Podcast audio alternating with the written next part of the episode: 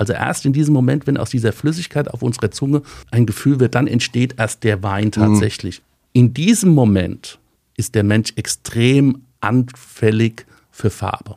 Und wenn wir jetzt den Wein bei rotem Licht probieren, ja, dann wird es auf einmal ein bisschen süß und warm und weich. Ich mag den Herbst. Warum das denn? Wegen der Weinernte und der siebten Staffel Wein mal eins. Wir sind wieder da mit spannenden Themen. Wine and Crime, Wine and Comedy, Wine and Royals. Jeden Freitag um 16 Uhr dabei sein.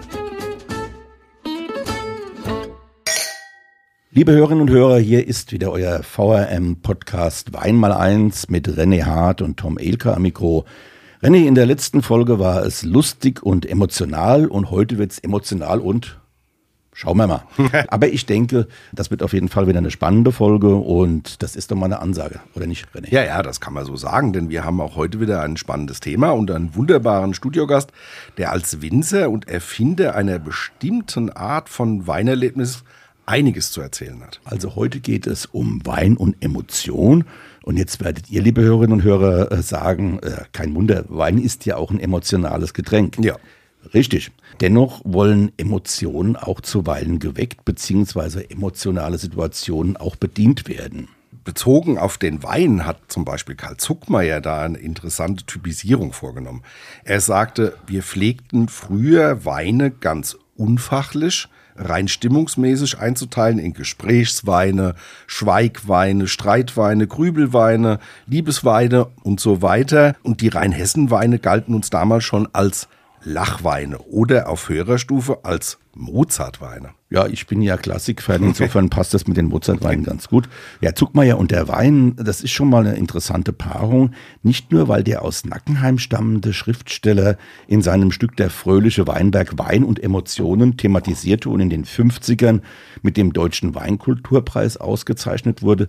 Es gibt darüber hinaus viele Zitate und Gedanken Zuckmeiers zu Wein und Weingenuss und damit auch zur emotionalen Seite des Produkts.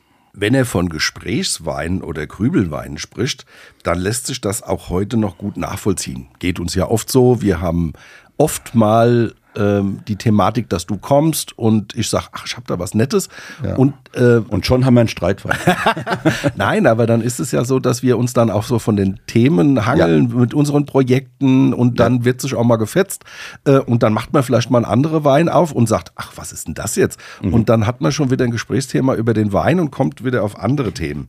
Wein ist also ein guter Begleiter zu anregenden Gesprächen, aber auch wenn man sich zurückzieht, um zum Beispiel mal über ein Problem nachzudenken. Ich wähle meine Weine ebenfalls oft nach Stimmungslage aus. Also wenn ich nach einem sehr anstrengenden Tag runterkommen will, schenke ich mir möglichst keinen komplexen Wein ein, sondern dann eher so einen Typ Easy Drinking. Der schwere Rote darf es dann aber an einem entspannten Winterabend sein. Und ein prickelnder Sekt, ich denke, da verrate ich euch nichts Neues, pusht natürlich die Feierlaune bei festlichen Ansätzen. Ja, und bei dir fehlt dann eigentlich noch der Mondwein, weil wenn Facebook dich begleitet und Vollmond ist, ist es ja so, dass du da gerne mal den Mond anheulst. Äh, ich, also ich, heule, ich heule ihn nicht an, ich interessiere mich für unseren Ältrambanten. Ja. So. ja, also Mondweine wäre noch eine Kategorie, die du noch einführen müsstest.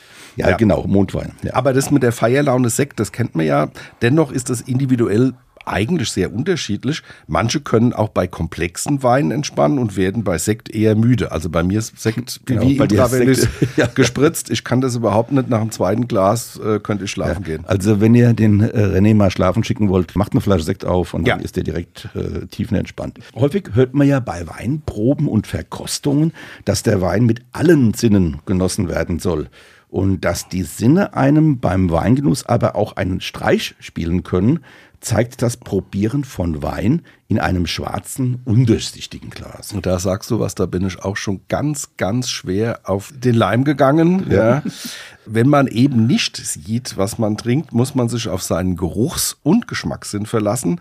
Und da ist man oft auch ganz schnell verlassen, weil der dritte Sensor, der fehlt. Und ich ja. habe tatsächlich äh, in schwarzen Gläsern Rotweine getrunken und habe gedacht, es ist ein Weißwein.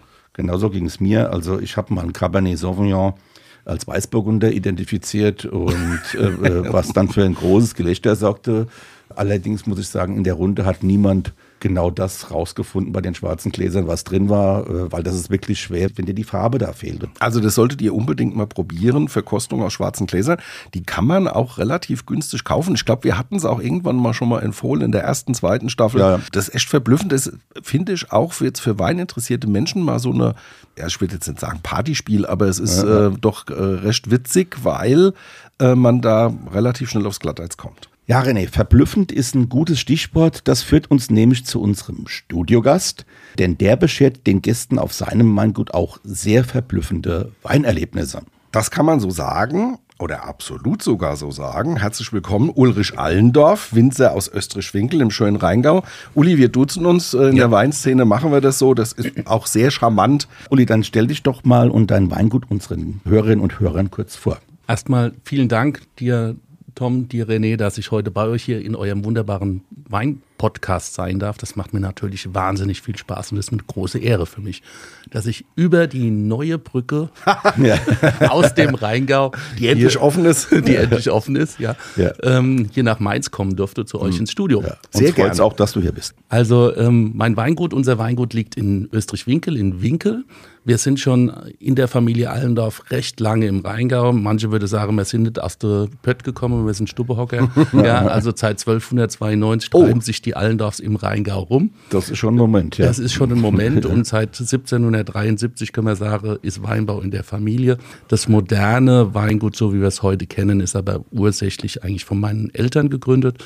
Und meine Schwester und ich, wir haben das dann nach dem plötzlichen Tod von meinem Papa übernommen haben es jetzt gerade schon auch in die nächste Generation weitergegeben. Mhm. Meine Schwester ist ein bisschen älter als ich und sie hat sehr früh Kinder bekommen und die sind auch schon so weit, dass sie sagen wollen, sie übernehmen den Betrieb und mhm. das haben sie jetzt auch gemacht. Und so sind wir ein Familienbetrieb, nicht ganz klein. Wir haben 75 Hektar im Rheingau, die wir bewirtschaften.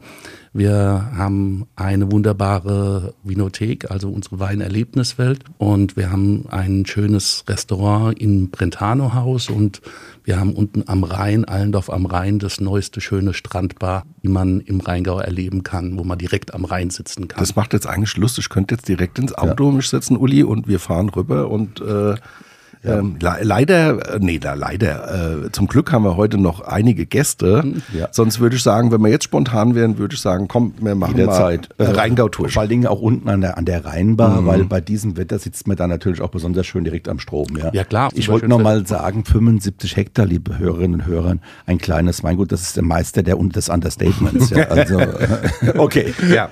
Zurück zum Weingut. 2003 habt ihr eine einzigartige Weinerlebniswelt im Weingut Weingut geschaffen, zu der gehört auch ein Aroma-Weinberg. Ja. Was muss man sich denn darunter vorstellen? Ja, also wir beschreiben ja heute Wein in einer vergleichenden Art und Weise, dass wir also, wenn man nach einem Riesling sucht, ähm, nach einer Beschreibung, dann geht man einkaufen in den besten Supermarkt hier und in die Wein, in die Gemüseabteilung und Obstabteilung und sagt, der schmeckt nach Pfirsich, nach Aprikose mm. und dergleichen.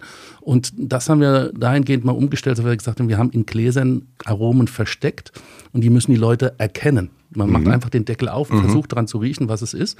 Und das ist noch schwerer als Wein aus schwarzen Gläsern zu trinken. Mhm. Weil wenn ich sage, das könnte nach Pfirsich riechen, ist das jetzt aber Pfirsich oder ist es vielleicht Aprikose oder mhm. ist es gar Mango? Das macht mhm. diese Unterschiede, ohne das zu wissen, das ist schon sehr, sehr schwer. Und da kann man so ein bisschen lernen daran. Also einfach die, die Nase schulen. Mango nah am Kern. Der Mango nah am Kern ist bei uns so ein Running Gag, genau. Mango nah am Kern. Ja. Weil das ist anders wie außen, du verstehst. Ja, ich weiß, ganz klar. ähm, und was, äh, was ja cool ist, diese Aromabars, mit denen ihr das ja auch beträufelt, die kann man sich auch erwerben, das hatten wir auch schon mal. Und das ist auch äh, interessant. Also auch Schulungen für ja. jemanden, der sich für Wein interessiert. Also das Le Neur de Vin, wie das äh, ist, dieses große Buch, das ist mhm. vor glaube, 30 Jahren schon entstanden, dass man das erstmal machen kann. Das war für mich auch an der Stelle der, ja. so die Idee, das umzusetzen. Ja. Das ist großartig. Und Uli, weißt du, was da cool ist? Weil wir haben ganz viele Menschen, die noch nie mit Wein was zu tun haben. Und wenn die uns besuchen, muss man ja äh, immer Wein trinken mhm. oder oft. Ähm, und da ist es so, dass oft Leute dabei sind, die überhaupt keine Vorkenntnisse haben und die, denen stellst du zwei, drei Proben hin und dann denkst du auf einmal, ja, der eine Sensorik. Also die haben unwahrscheinlich ähm, äh, feines Näschen und eine feine Zunge. äh, hatten aber mit Wein noch nie zu tun. Ist das bei, bei den Gästen auch so, dass da so Erweckungsmomente vielleicht dabei sind, wo die sagen, ach Mensch, ich habe ja eigentlich von Natur aus bin ich da gesegnet. Ja. Ich erlebe das immer wieder, wenn man junge Menschen, mhm. Jugendliche, Kinder mal am Wein riechen lässt mhm. und sie können viel, viel genauer erkennen, was das ist. Das okay. Einzige, was fehlt an der Stelle, ist noch, dass sie die Vokabel noch nicht genau, dazu dass haben. beschreiben können. Ja. ja, also das Vokabellernen. Wir können ja 10.000 Gerüche wahrnehmen mhm. und unterscheiden, aber wir müssen die Vokabeln dazu lernen, genauso wie wir in der Fremdsprache weiter lernen müssen, müssen wir das dort auch machen. Und das ist es. Und dann kommt diese, diese Wiedererkennung, ja, also zu sagen, also ich weiß es noch ganz genau, wie so diese Malatreaktion geschmeckt hat, als meine Oma Quetschekuche gebacken hat. Ja. Mhm. ja, also wenn der so schön am Rand so am Blech dann das schon so ein bisschen an, anhängt, ja, genau. Und ja. ich weiß noch, ich bin immer sonntags war ich kleine Bub und durfte noch nicht oder brauchte noch nicht mit in die Kasch zu gehen und die Oma hat immer sonntags im Sommer Quetschekuche gebacken. Ja, okay. Und den hat die in der Küche versteckt. Mhm. Und ich habe ihn immer gefunden. und er war hinterher war er komplett aufgegessen. Mhm. Ja, also nur der Rand war noch, weil den habe ich nicht, der hat mir nicht geschmeckt, den habe ich okay. noch da gelassen. Und ich habe immer das gefangen von der Oma, ja, weil ich also eine Quetschekuche gegessen habe. ja, also, aber diesen Geschmack wirst du nie vergessen. Mhm. Ja, und sobald du einmal jetzt sowas wieder riechst oder machst, kommt sofort dieses Bild wieder in den mhm. Kopf. Und das müssen wir lernen. Mhm. Und damit können wir dann also auch wirklich gut beschreiben. Sind wir schon wieder bei Emotionen. Ja, das ist ja das, was die Sensoriker ja generell machen. Sie speichern Gerüche oder auch Geschmacksnuancen äh, äh ab und holen das wieder raus. Wenn ich das was trinke, was wieder genauso schmeckt wie was, was ich schon mal gehabt habe, kann ich mich daran erinnern und kann sagen, das heißt so. Und dann habe ich auch das Vokabular dafür in aller Regel. Ja. ja, man muss halt mit offenen Augen, mit offener Nase und gutem Geschmack durch die Welt gehen und sagen, ich bin bereit, auch das was Neues kennenzulernen. Aufmerksamkeit, das haben wir schon oft ja. gehabt. Und ähm, es ist auch, also gibt auch Eselsbrücken. Es gibt äh, Dinge, die äh, ich manchmal assoziiere, die aber kein anderer logischerweise mit dem Wein und mit dem Erlebnis, was ich hatte, assoziieren würde. Ja. Aber das ist also für mich wenn du beispielsweise mit Politur um die Ecke kommst, da, da, da, äh, da erschrecken erstmal alle. Ja, ja weil es ja eigentlich neg negativ ich kann konnotiert ist. was er meint, aber, mhm, aber, aber so ein bisschen lackig, ja. Ja, ja, ja so äh, es ist negativ konnotiert. Das würdest du jetzt bei einer bei einer Abhebennummer äh, würden alle sagen, was will der denn? Ist der so schlecht der Wein? ähm, äh, aber das, das sind so Eselsbrücken, ähm, die, die ich habe, wo ich dann sage, da kann ich auch bestimmte Weinmuster wieder erkennen. Mhm. Also da erkenne ich oft dann auch die Sorte oder mhm. so. Und wir leben natürlich heute in der Zeit, wo du gerade sagst, Kinder und Jugendliche, wir leben in der Zeit der Geschmacksverstärker, der künstlichen mhm. Aromen und so weiter. Es wird immer schwerer für die nachwachsenden Generationen tatsächlich Gerüche oder Aromen zu benennen, weil die kriegen das in der Regel ja äh, heute äh, eher als Ersatz oder als synthetische Geschichte dann präsentiert, ja. Also ich glaube, dass wir da auch ein bisschen mehr mutig sein können und auch unserer Jugend vertrauen. Ja, das mache ich jeder, also, jederzeit. Ich habe ich hab einen Sohn, der wird jetzt demnächst 30, dem habe ich jetzt 30 Jahre lang vertraut, der hat mich bis jetzt nicht enttäuscht. Also auch, auch im ja. sensorischen Dingen kann der, ist der ja, gut unterwegs. Also, das ist, also auch, auch wenn man jetzt so sagt, die jüngere Generation, also meine Tochter, die hat mit neun angefangen, intensiv an Wein zu riechen und sie zu beschreiben. Mhm. Ja, also probiert hat es natürlich nur mal vielleicht so ganz klapp die Nippen, Nippen ein bisschen benetzt, aber noch nicht richtig getrunken. Und ich weiß noch ganz genau, es war ein Tag, da habe ich gelernt, mit unseren Lehrlingen so Wein zu beschreiben für die Abschlussprüfung. Und dann habe ich spaßeshalber der Marie auch mal äh, den Wein hingestellt. Da mussten die Auszubildenden sich aber ganz schön warm anziehen, wie denn die Marie den Wein beschrieben hat, mhm. weil sie offen war, weil sie also mhm. wirklich einfach daran äh, interessiert war und, und zugesetzt hat. Und ja. die hat einfach das ganz, ganz toll beschreiben können. Und das ist deshalb, weil wir manchmal unseren, unserer Jugend nicht zutrauen, mhm. dass sie doch außerhalb der ganzen Social Media die wahre Welt auch kennen und wahrnehmen. Ja, ich, ich meinte das aber in eine andere Richtung. Also ich, aber Vertrauen, ja, natürlich, äh, und Zutrauen auch, aber ist es den, für die jungen Leute ist es schwerer geworden, weil wir eben diese ganzen Geschmacksverstärker und diese künstlichen Aromen eben haben in vielen Lebensmitteln, auch in, im Obst und Gemüse, was man dann auch im Supermarkt zu kaufen kriegt. Das ist ja auch nicht mehr das Obst, was damals bei der Oma auf der Wiese. Ich wollte gerade sagen, oder vielleicht gar keine Oma haben, die sonntags Kötschekuche backt. Oder ja, sowas. Also, wo, wo, das kommt ja auch noch. Wo dazu, sollen die ja. das Erlebnis dann herhaben? Ja, ja, klar. Also ich verstehe den Tom schon, äh, weil, weil ich sage, es, man hat so das Gefühl, es kochen immer weniger Leute, es wird immer sehr viel äh, verarbeitete Produkte kommen da auf den Tisch und sowas, was ich sehr schade finde, weil ich finde, Kochen ist jetzt nicht so schwer und man kann auch relativ schnell gute Sachen kochen mit guten Produkten. Das muss nicht immer äh, große Zampano-Geschichte sein oder sowas. Deswegen, also Vertrauen habe ich auch, weil ähm, wir sehen ja auch bei den jungen Leuten, auch bei meinen Kindern, dass die interessiert sind an Genuss und ähm, die wissen auch, wo Produkte herkommen. Aber ich habe selbst einen Schrebergarten und äh, als die Marie, die ist jetzt auch, ich habe auch eine Marie, äh, die ist ähm, 20 und äh, als ihre Grundschulklasse, als sie in der Grundschule war, ähm, habe ich die Grundschulklasse eingeladen bei mir in Schrebergarten und da waren viele Kinder dabei, die die einfachsten Gemüsesorten nicht, nicht, kannten. nicht kannten oder nicht definieren konnten. Und die es auch nicht kannten, irgendwie mal eine Beere vom, vom Strauch zu pflücken oder sonst was. Ja.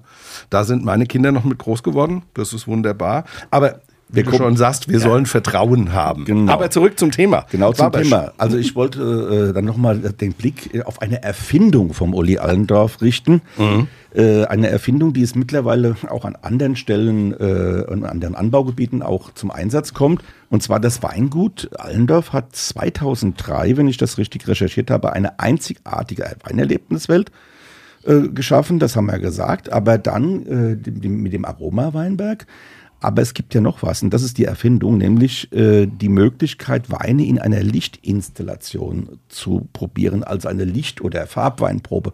Wie funktioniert das denn? Die ganze Weinerlebniswelt ist zustande gekommen, weil ich mir so überlegt habe, wir haben neu gebaut, weil unser Betrieb zu klein geworden ist und wir haben unsere Produktionsstätte verlegt. Und was machen wir mit den alten, mit den alten Gebäuden, die direkt am Weingut waren? Und wir haben gesagt, okay, wir müssen noch ein bisschen mehr unsere Vinothek erweitern oder eine schöne Vinothek bauen. Und das kam so ein Stück nach dem anderen. Wir haben diesen Aromaweinberg gehabt, wir zeigen die, die Bodenarten, die im Rheingau vorhalten. Irgendwann kam äh, jemand zu mir und hat gesagt, das war der Ingo Svoboda, der hat gesagt, hier Uli, Wein und Farbe könnte total spannend sein.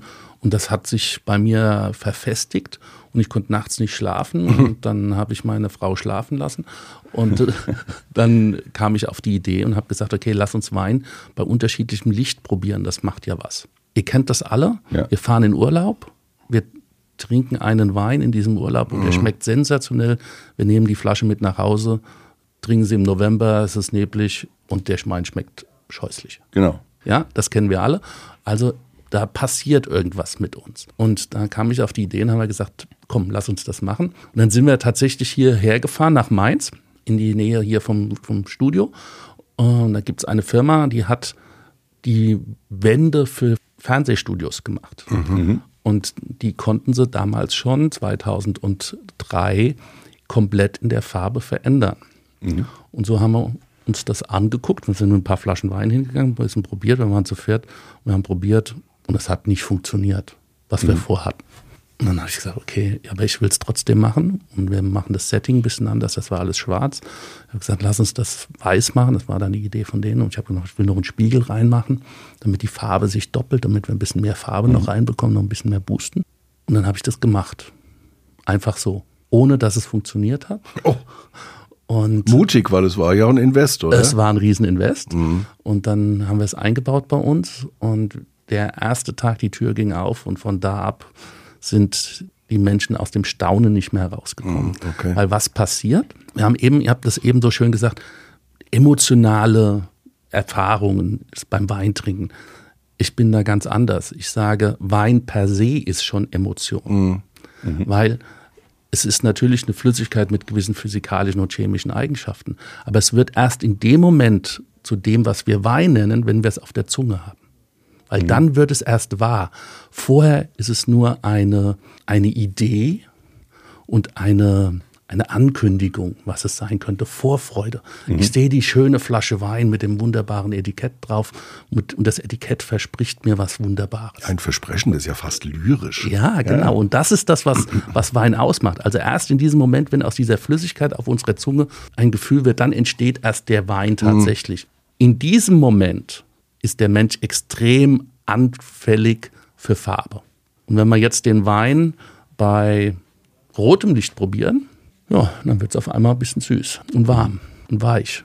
Und wenn wir den Wein auf einmal beim grünen Licht probieren, dann meinst du, du würdest einfach so eine saure Knoche trinken, ja, weil es einmal trocken ist Ja, ja. und die Säure vorherrscht. Und wenn man bei blauen Licht auf einmal probieren, schmeckt der. Kühl. Nee, Nein? nee. Eher so, als würdest du dir abends so, weißt du, hast du einen schönen langen Abend gemacht und dann meinst du so zum Schluss, ach, trinkst du immer so viel Alkohol, machst dir nochmal so eine Schale. So 0,5, ja. Dann meinst du so, ach Moment, gehst an den Kühlschrank, machst den Kühlschrank auf und stellst dieses Glas Schorle abends rein, weil du gesagt hast, vielleicht doch besser, trinkst du erst nächsten Tag wieder. Dann trinkst du ja nicht morgens gleich zum Frühstück. Ja, dann machst du es ja eher so mittags oder frühestens abends eigentlich. Oder sogar erst der nächste Tag. Wenn du es dann rausholst, So schmeckt der so Blau. schmeckt der beim Blaulauf. Ja, wie so eine abgestandene Schale. Fast, du spürst so fast sogar ein bisschen den, den Kühlschrank. Ja. Also das ist so, das ist total verrückt und dann kannst du im gelben Licht geht er auf einmal wieder auf und, und, und schmeckt wunderbar. Mhm. Hast du denn mal ähm, mit Wissenschaftlern oder sonst wie gesprochen, die sich mit der Thematik befassen, woran das denn liegt, dass das die Farben so den Geschmack beeinflussen? Weil es muss ja auch eine Erklärung dafür geben, dass unser Gehirn das dann so wahrnimmt.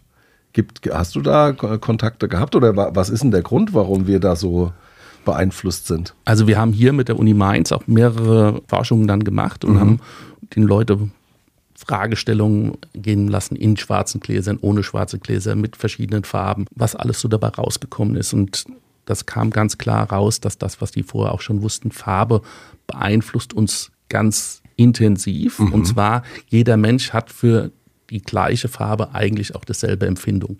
Also Rot ist das süß, grün ist dieses frische, dieses junge, blau ist kalt, Weite, der Himmel, das Meer, das ist alles blau für uns.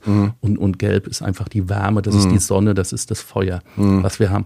Und das löst bei uns alleine schon ein- einen Effekt aus. Also es sind archaische Dinge Das wahrscheinlich, sind die tief genau, die ganz tief in uns drin sitzen. Aber ich persönlich, und das ist in diesen 20 Jahren, wo ich das jetzt mache, habe es eher so empfunden und erfahre es, dass es ein Filter ist, was ich mache. Ich sag's immer, erkläre es immer wieder so. Ich war letztes Jahr in London und habe unsere Jahrgangspräsentation mit unserer englischen Importeurin gemacht. Und dann habe ich gedacht, na ja, fliegst nicht nächste morgens mit der ersten Maschine wieder heim, sondern fliegst erst abends, weil du liebst es, in Museen und Galerien zu gehen. Habe ich direkt neben der National Gallery gewohnt. Dann bin ich in die National Gallery und habe gesagt, so, du gehst jetzt mal einen Tag durch die National Gallery in deinem Tempo, wie du es möchtest. Keiner stört dich. Du machst das, was da. Und dann war da unter anderem ein Monet mit seinen Waterlilies, also die Seerosen.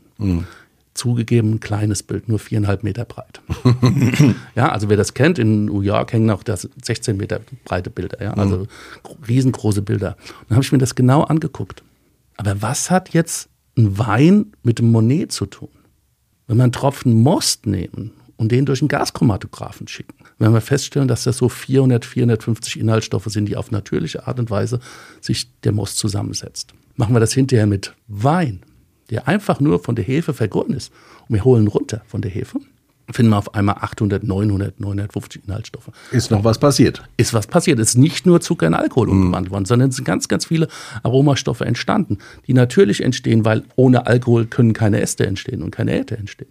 Es muss halt erstmal da sein. Also ist Wein so dieses Big Picture. Und bei diesem Monet bin ich hingegangen, in der einen Ecke war es grün, da waren diese ganzen frischen Pflanzen und in der anderen Ecke waren die Blüten. Da habe ich mir die angeguckt, da war es warm, da war es heiß.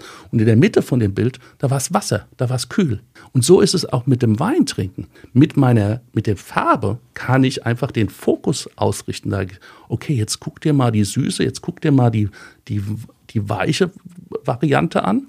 Und bei dem Grün auf die Säure und beim Blau auf das Wasser und auf den Alkohol.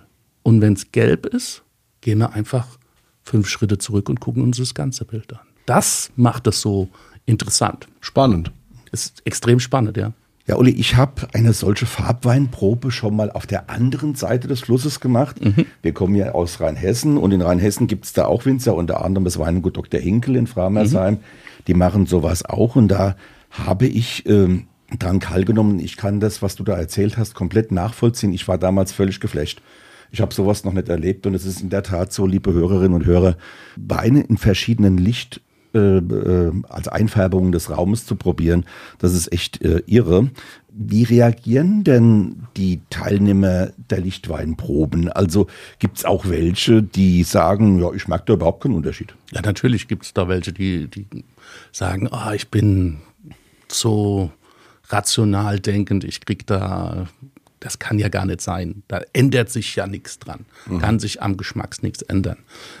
Diese Menschen, die mit dieser Einstellung kommen, und wenn sie trotzdem ein bisschen neugierig sind, werden am stärksten verblüfft, mhm, mhm. weil es tatsächlich passiert. Und dann gibt es Menschen, die sagen, okay, ich lasse mich drauf ein, da funktioniert es auch immer gut. Aber es gibt auch immer wieder welche, die, die gar keinen Unterschied schmecken. Mhm. Und dann gibt es ganz, ganz wenig, und die hatte ich tatsächlich letzte Woche, hatte ich eine, eine junge Frau bei uns und die hat beim grünen Licht hat's der süß geschmeckt und beim roten Licht hat es bei der sauer geschmeckt.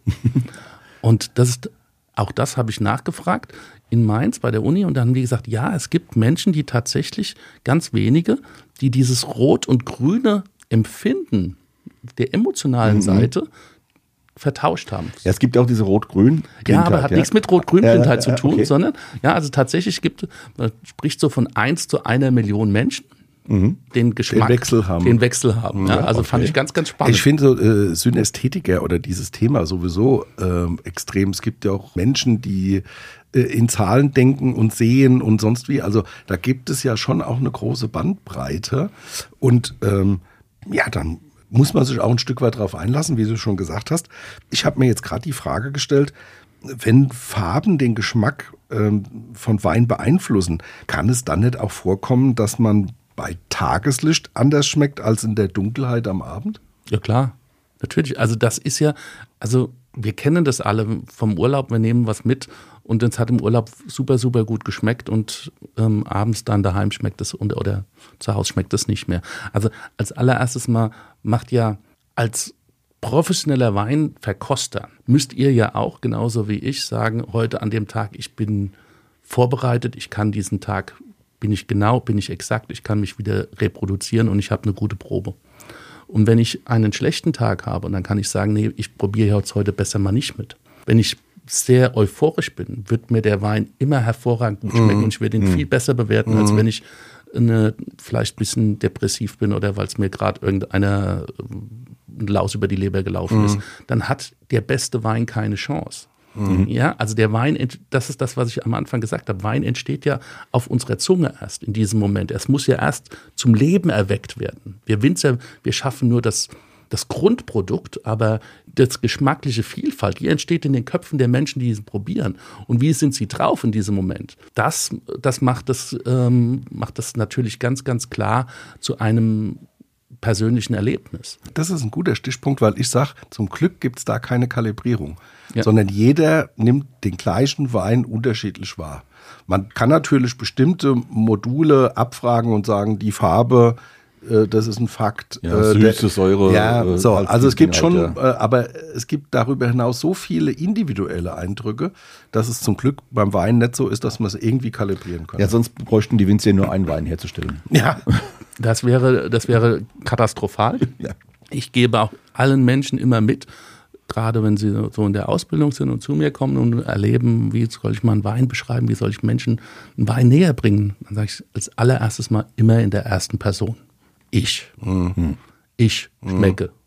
dass der Wein nach, ich finde, der hat das und das und das und das. Mhm. Weil dann kann das Gegenüber sagen, ja, schmecke ich zwar nicht, aber du kann nicht sagen, du hast, bist falsch. Mhm. Weil wenn ich jetzt sage, der Wein schmeckt nach Pfirsich, Aprikosen und mit ein bisschen Minze und äh, Zitronenthymian und der schmeckt den Zitronenthymian nicht, sagt er, was ist denn jetzt falsch? Mhm. Habe ich jetzt was falsch gemacht oder mhm. nicht? Nein, ja. es gibt ja da auch. Da gibt's, es gibt kein richtig und kein falsch, genau, weil es ja. nur diesen einen Moment gibt, weil es halt diese persönliche Empfindung ist. Und wenn man dann auch tatsächlich immer in der Ich-Form spricht, dann ist es, äh, sagt man nie was Falsches. Also nochmal zurück auf dieses Tageslicht und Dunkelheit. Also René, dein Schwiegervater bezeichnet sich ja als Kunstlichttrinker. äh, äh, das hat aber ist wieder was ganz anderes, liebe Hörerinnen und Hörer. Da geht es einfach darum, er trinkt erst bei Dunkelheit, wenn das Kunstlicht, also das Licht in, in, im Zimmer, im Raum angeschaltet wird. Äh, okay, ja. Ähm, Also im Sommer quasi gar nichts. ja. Und im Mitsommer, wenn er in, Schweden ist, Ja. überhaupt gar nicht. Ja, ja, Aber gut. da darf man doch trinken, weil der Tag noch nicht, der vorige Tag noch nicht zu Ende gegangen ist. ja, da kann man also, oder man trinkt ständig. Ja, Ja, genau, Alter. ja.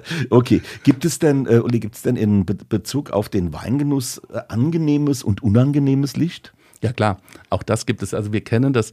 Alle unangenehmes Licht ist so dieses extrem kalte, Mhm. weiße ähm, LED-Licht oder Neonlicht, was man, was man hat. Und das liegt auch daran, und das ist ganz spannend, mit was ist denn die Menschheit sozialisiert worden oder wie ist die Menschheit überhaupt entstanden? Und zwar, wenn wir rausgucken, was uns natürlich heute hier an dem super sonnigen Tag äh, so richtig Leben schenkt, ist unsere Sonne. Ja. Und diese Sonne ist, ist ja ein Verbrennungslicht, ja, also so ein Schwarzlichtstrahler, so ein Kaltstrahler. Und ähm, alles, was dem Sonnenlicht ähnlich kommt, empfinden wir als angenehm.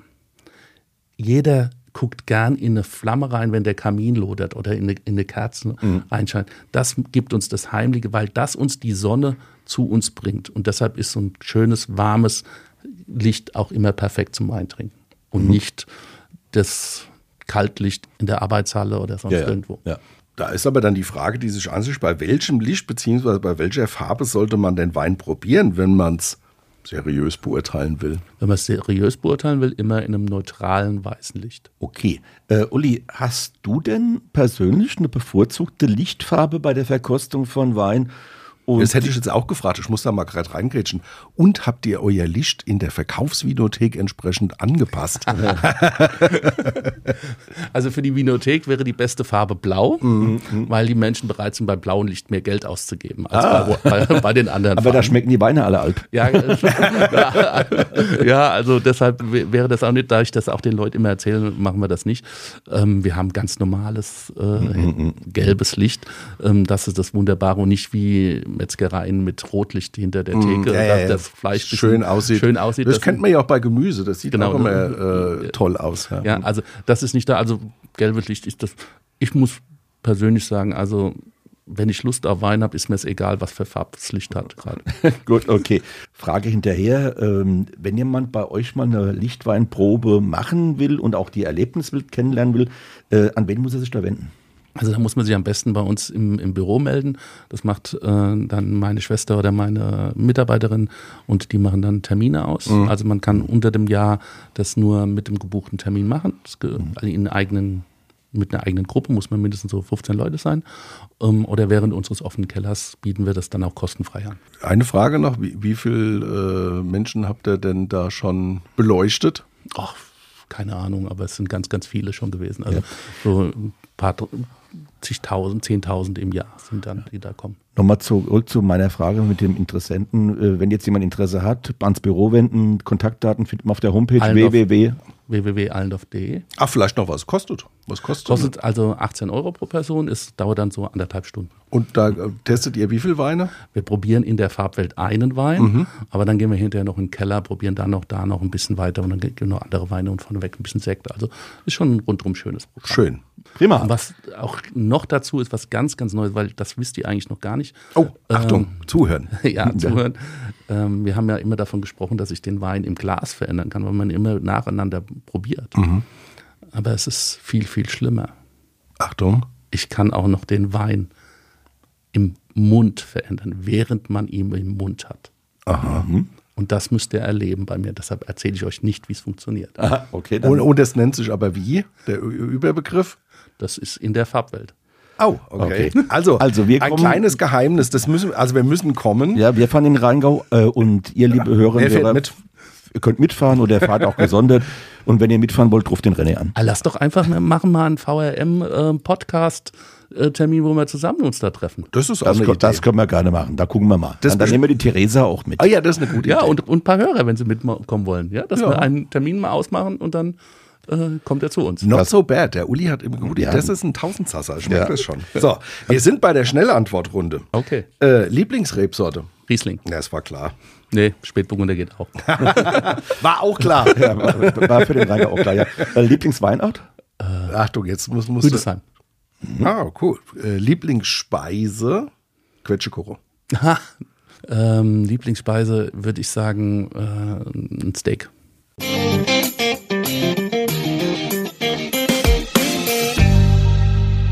Hier ist sie wieder, wie in jeder Woche, unsere Weinentdeckung für euch. Das ist ja der Weinsinn! Diesmal, wie könnte es anders sein, ein wunderbarer Riesling aus dem Rheingau und natürlich aus dem Weingut von Uli Allendorf. Ein 2021er Riesling Carta, Weingut Allendorf, Österreich-Winkel im Rheingau.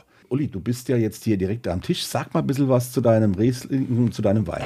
Ja, also ich liebe diesen 21er Kater oder alle unsere Katerweine. Das ist für mich so mein echtes Baby, weil ich finde, das ist der das beste Preis-Leistungs-Verhältnis, was wir haben. Wir haben eigentlich einen Wein, der in die Qualität von einem großen Gewächs reinpasst oder aus den Lagen der großen Gewächsweine herauskommt. Und es ist für mich der wichtigste Wein Deutschlands. Mhm. Oh, das ist eine, das ähm, ist eine Ansage. Das ist eine Ansage. Äh, sagt mal, warum das so ist und sag auch mal, was, was Kater, was das heißt. Oh, der Tom, du könntest ja auch, äh, wir hatten es im Vorgespräch ja schon mal, du hättest ja auch gesagt, hätte ich jetzt als Rheingauer auch gesagt. Aber, aber das ist ja schon mal eine Ansage. Also ich bin mal gespannt. Also Kater ist die Vereinigung der Kater Weingüter, ist 1984 gegründet worden nee, 1983 gegründet worden und ähm, war die Idee damals von Georg Breuer, von Matuschka Greifenklau, vom Hans Ambrosi und vom Professor Becker von der Hochschule in Geisenheim, dass man gesagt hat, wir wollen den Rheingauer Wein wieder zu dem Weltruhm verhelfen, mhm. den er mal hatte, mhm. und zwar im trockenen Bereich. Mhm. Das ist ein geprüfter trockener Riesling, er sagt die besten trockenen Weine, das sind die Katerweine und damals war es ja so, dass wir in den 80er Jahren ja auch häufig mit noch höheren Säurewerten zu kämpfen hatten, als wir sie aktuell haben. Da hat man gesagt, ja, die, so, die, die Restsüße muss nicht ganz trocken sein, es darf auch so ein bisschen ins Halbtrockene reingehen. Und man hat die Weine, bevor sie abgefüllt wurden, probiert ganz scharf mhm. in der Blindverkostung und hat, nachdem sie abgefüllt wurden, mussten sie noch ein zweites Mal durch die Prüfung gehen. Und das war ein Boost, weil nämlich sehr schnell haben wir herausgefunden, dass diese besten trockenen Weine aus denselben Weinbergsparzellen kamen. Und 1991 heraus hat sich dann ja auch schon das Komitee Erstes Gewächs gebildet. Mhm. Und ohne Kater wäre das nicht gekommen. Mhm. Das in ganz Deutschland heute. Das war der Anstoß. Das war der Anstoß. Ohne das hätte es das VDP große Gewächs niemals gegeben. Also liebe Hörerinnen und Hörer, wenn ihr das ist Geschichte. in den Rheingau fahrt und äh, ihr seid in einem Weingut, ihr seid in einem Lokal, in einem Restaurant, da gibt es einen Katerwein auf der Karte, bestellt den mal. Ja, äh, und ihr kennt jetzt ja die Historie. Genau. genau. Also man erkennt den auch immer, der hat so eine weiße Kapsel oben mit so zwei romanischen Bögen oben drauf. Das sind die Fenster von Kloster Eberbach, mhm. von einem Kapitelsaal. Dort ist das gegründet worden. Mhm. Das findet man an der Stelle. Ist es immer, man hat auf alle Fälle immer einen guten, hervorragenden, fruchtig trockenen Riesling im Glas. Und äh, wie viel Kater-Winzer gibt es im Rheingau, die das Produkt mittlerweile auch? Also wir waren mal deutlich mehr, wir waren mhm. mal bei 35 mhm. und ähm, jetzt sind wir noch zwölf, die das Ganze machen. Und da gibt es auch jedes Jahr einmal die Kater-Party während der glorreichen Tage im, im November, wo das dann auch bitte, not, bitte notieren, Tom. Ja. ja November, die Kater-Tage. Schreiben Sie, schreiben Sie mal mit. Ah, ja, ja, also wir, wir, müssen oft in den Rheingau fahren. Ja, ja. Der, der, Rheingau hat viel, viel zu tun. Ja, ja, ich, äh, das, das wissen wir. Und es ist ja auch gar nicht so weit von uns weg. Und jetzt, wo die Brücke neu gebaut ist, fertig ist. Der Rheingau ist wieder erreichbar. so, aber okay. jetzt mal, äh, es steht schon mal Bombe im Glas, schöne Farbe und äh, da springt einem wirklich schon Pfirsich und Aprikose an. Ja. Und wir hatten dann auch bei der Vorverkostung auch jetzt wieder, hatten wir Birne, Limone und vor allen Dingen auch ganz viel Salz und Mineralik, mhm. die da rauskommt, schon in die Nase rein. Mhm. Also ein Riesling, der, äh, der, ein Riesling, der vollkommen im Ziel ist. Also ja. das so, so, so geht Riesling. Danke. Ja, ja, willst du noch was sagen? Du bist ja, du bist ja der Macher. Kater ist wirklich, wie gesagt, für uns immer so ein ganz, ganz wichtiger Wein, weil er ein bisschen weicher, also ein, ein, bisschen offener auch sein darf, als jetzt bei den großen Gewächsen. Bei den großen Gewächsen, die, die sind ja ganz individuell und mhm. ganz straight und, und, und, ganz hart und ähm, sehr pointiert. Und hier darf so ein bisschen barocker werden an der Stelle. Und das macht es jetzt auch wunderbar einfach. Und auch ja. das ist wirklich so ein Tag, wo ich sage, ähm, das ist ein jederzeit-Wein. Mhm. Ja, den kannst du also trinken, wo auch immer du willst, also nicht nur morgens, auch nicht nur abends, sondern den, den, den darf man auch zum Mittagessen trinken. Ja. auch, äh, Und auch in Schweden in der Mitsommer. auch in Schweden in der Mitsommer. ja. Eine liebe Freundin, mit der wir mal kurz äh, essen, hat gesagt, ich liebe Day-Drinking. Also das wäre auch so ein Day-Drinking-Wein. Ja, oder? also ich sage immer, das Beste ist, den gibt es bei uns auch in der Magnumflasche. Mhm. Das ist meine absolute Lieblingsgröße. Die Magnumflasche ist ja so und so die beste. Genau. Ja, und bei dem Kater Magnum ist so das Richtige zum Mittagessen zu zweit, Mhm. wenn einer noch Auto fahren muss.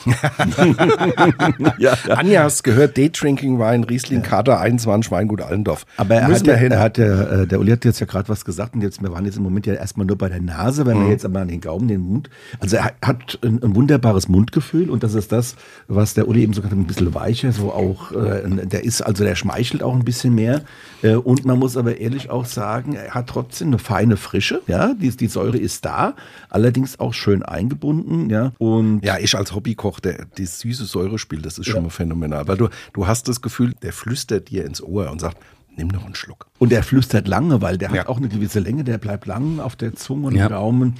Und ähm, also es ist ein wunderbarer Wein, äh, der dann auch äh, tatsächlich alles hat, Ja, was so ein das ist- Riesling haben muss. Ja, das also ist Riesling DNA Rheingau. Genau, das, Ist, das, das ist auf alle Fälle. Und wenn, wenn man jetzt die analytischen Werte, ich werde die gar nicht verraten jetzt. Ja, weil, die, also, die, Die machen verraten achso, wir schon. Die verraten wir schon. Okay, dann, dann verratet ihr die, ja. Also an der Stelle, aber wenn man, wenn man das, das sehen wird, also das ist, was ganz typisch für uns, für, für Allendorf-Weine ist, wir haben Weine, die auch ne, von der Säure ein bisschen höher liegen, das werdet ihr ja gleich sagen, aber sie sind niemals sauer. Nein. Ja, also das ist das Entscheidende. Und das kriegt man ja nur mit Arbeit im Weinberg klar. Ja. Und da muss, ja, und da muss man sagen, dieses süße Säurespiel, das der René angesprochen hat und das, was du jetzt auch nochmal nachgeschoben hast, unsere Weine sind niemals sauer. Also dieser Wein, ich nehme jetzt mal äh, zwei Analysewerte vorweg, äh, der hat 7,8 Gramm Säure, das ist schon, ja, durchaus stramm, aber er hat auch 10,1 Gramm Zucker. Das heißt also, äh, das umarmt sich sehr schön. Und äh, dieser Wein schmeckt, äh, 10 Gramm ist ja relativ viel schon für, einen- für einen Wein. Ja, also für einen, im trockenen Bereich ist es so an der Grenze, wenn man mit, mit dem Säure noch dann spielen kann, äh, plus zwei. Aber also ich empfinde ihn jetzt nicht als einen süßen Wein oder als einen halbtrockenen Wein, sondern er hat eher so noch das Trockenprofil, hat aber ganz viel Frucht dazu und diese angenehme, das angenehme Mundgefühl kommt natürlich auch durch den, den Restzucker, den er auch hat. Ja, stell die Frage. Ich stelle die Frage. äh, Uli, ich stelle an in jeder Folge eine Frage und die Frage heißt, was essen wir dazu, René? Ich bin hier fürs klassische Wiener Schnitzel, also Kalbschnitzel, Kartoffelgurkensalat und natürlich die Beilage Zitrone, Kapern, Sardellen darf als Garnierung nicht fehlen. Ähm, dann haben wir alles, was in dem Wein auch vorkommt. Wir haben das Salzige, wir haben das Fruchtige. Uli, bist du damit zufrieden oder würdest du was anderes dazu Also verstellen? würde ich sofort nehmen, ja, bestelle ich gerne, gar keine Frage. Ich gestehe, ich hätte, habe jetzt eine ganz leichte andere ähm, Idee und zwar, ja, also ich habe gestern Abend ähm, für meine Frau und für meine Tochter Couscous gemacht und ähm, zu dem Couscous mit richtig schönem Curry, Rosencurry und Ma- Madras-Curry und dazu ein paar Garnelen obendrauf. Ja, und mit ein bisschen Zitrone, Datteln noch mit rein. Ja. Also und, und Koriander, also das ist das ist auch da, weil er einfach wirklich auch die Schärfe aufnehmen kann, die durch, den, durch das Curry Auch gekommen eine gute sind. Idee. Das passt Ja. auch, denke ich, mir super. Und René, äh, offenbar habt ihr beide was gemein, der Uli und du, ihr kocht beide gerne. Scheinbar. Ja. Und haben eine Tochter, die Marie heißt. Ja. Wie, wie alt ist deine Tochter? Die ist jetzt 14. Ah, okay. Also die ist ein bisschen jünger. Ja.